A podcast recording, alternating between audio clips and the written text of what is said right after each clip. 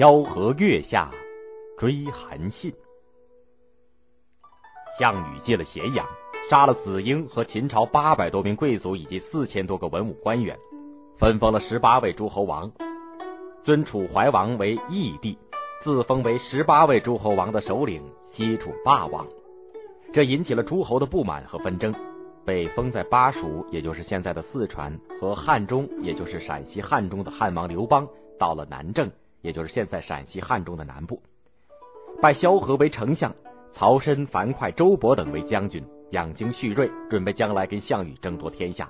可是官兵们不愿意在山里过，差不多天天有人逃走，急得汉王连饭都吃不下去。这一天，有人来报告说，萧丞相逃走了，汉王急坏了。到了第三天早晨，萧何才回来，汉王又是高兴又是恨，问：“你怎么也逃了？”萧何说：“我怎么敢逃？我是去追逃走的人。”汉王问：“你追谁呀？”萧何说：“韩信。”韩信从小是个孤儿，他穷的没有饭吃，有的时候靠洗杀的老妈妈让他吃一口。他爱身上挎着一柄宝剑。有个杀猪杀狗的屠夫的儿子欺负他，让韩信从他的裤裆底下爬过去，韩信也爬了。后来，在项梁的军队经过淮阴的时候，他去投军当了兵。项梁死了以后，项羽叫他做个执戟郎中。韩信好几回向项羽献计，项羽都没有采用。后来，沛公被封为汉王，像充军似的被霸王逼到汉中去。韩信又去投奔他，希望自己能够有点出息。一个偶然的机会，萧何看见了韩信。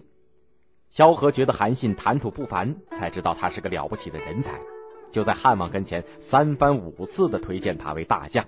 汉王总是摇摇头说：“要是拜他为大将，不但三军不服，诸侯取笑，项羽听了也会小看我们。就是跟我出来一块打的周勃、灌婴、樊哙他们，能不说我赏罚不明吗？”萧何说：“周勃他们都有大功，可是不能跟韩信比。”韩信知道汉王不肯用他，这一天，天一亮，他就带着宝剑，骑着一匹马出东门去了。萧何的手下慌忙跑到丞相府报告说韩信走了。萧何急忙骑上快马，带了几个随从就去追。萧何一路问，一路追，直到天黑还没有追着韩信。他又在月亮底下赶了一阵，转过山腰，下了山坡，前面是一条雪亮的河。远远望见有个人牵着马在河边上来回溜达。那不是韩信是谁呀？萧何使劲的加上两遍，大声嚷嚷：“韩将军，韩将军！”韩信见了萧何，连忙跪下说：“我这辈子也忘不了丞相的情谊。可是汉王……”这个时候，滕公夏侯婴也赶到了，两个人硬是把韩信拉了回去。汉王听说萧何追的是韩信，就来气了，他说。逃走的将军也有十来个了，没听说过你追过谁？独独去追一个钻裤裆的，这明明是骗我。萧何说：“将军有的是，像韩信那样独一无二的人才哪儿去找？大王要是准备一辈子躲在汉中，就用不着韩信；要是准备打天下，那就非用他不可。”汉王想了想，说：“那我就依着你，让他做个将军。”萧何说。叫他做将军，他还得走。汉王说：“那，就拜他为大将吧。”萧何要求汉王举行隆重的拜将仪式，于是刘邦让人造起了拜将台，择了好日子准备拜将。赶到拜将的那一天，见到拜受大将印的不是别人，原来是韩信，全军都愣了。举行拜将仪式以后，汉王说。丞相屡次推荐将军，将军一定有好计策打败霸王了。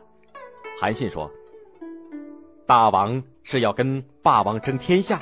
汉王说：“是啊。”韩信又问：“大王自己估计比得上霸王吗？”汉王说：“比不上。”韩信说：“我也以为比不上。我曾经在霸王手下做过事儿，我知道他这个人。”吆喝一声就能够吓坏千百个人，多么勇啊！可是他不能任用有本领的将军，这叫匹夫之勇。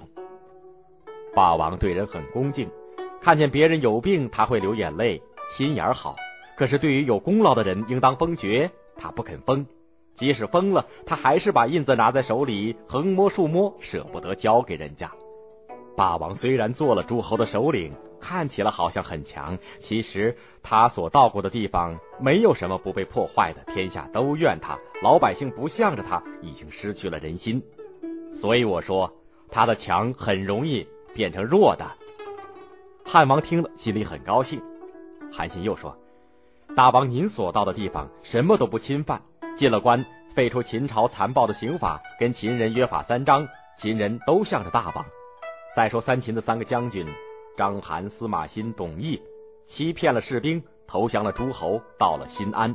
霸王把投降的士兵坑害了二十万，单单留下这三个秦将，还封他们为王。可是秦国的父老兄弟痛恨这三个人，都痛恨到骨髓里去了。大王发兵东去，只要发个通告，三秦。就能平定。汉王越听越后悔，没有早点拜他为大将。接着，韩信就开始操练兵马，准备给霸王作战了。更多内容，欢迎大家关注微信公众号，我们节目在那里首发。回复 QQ 可以看到我们的 QQ 学习群，老师每周会给大家答疑释惑。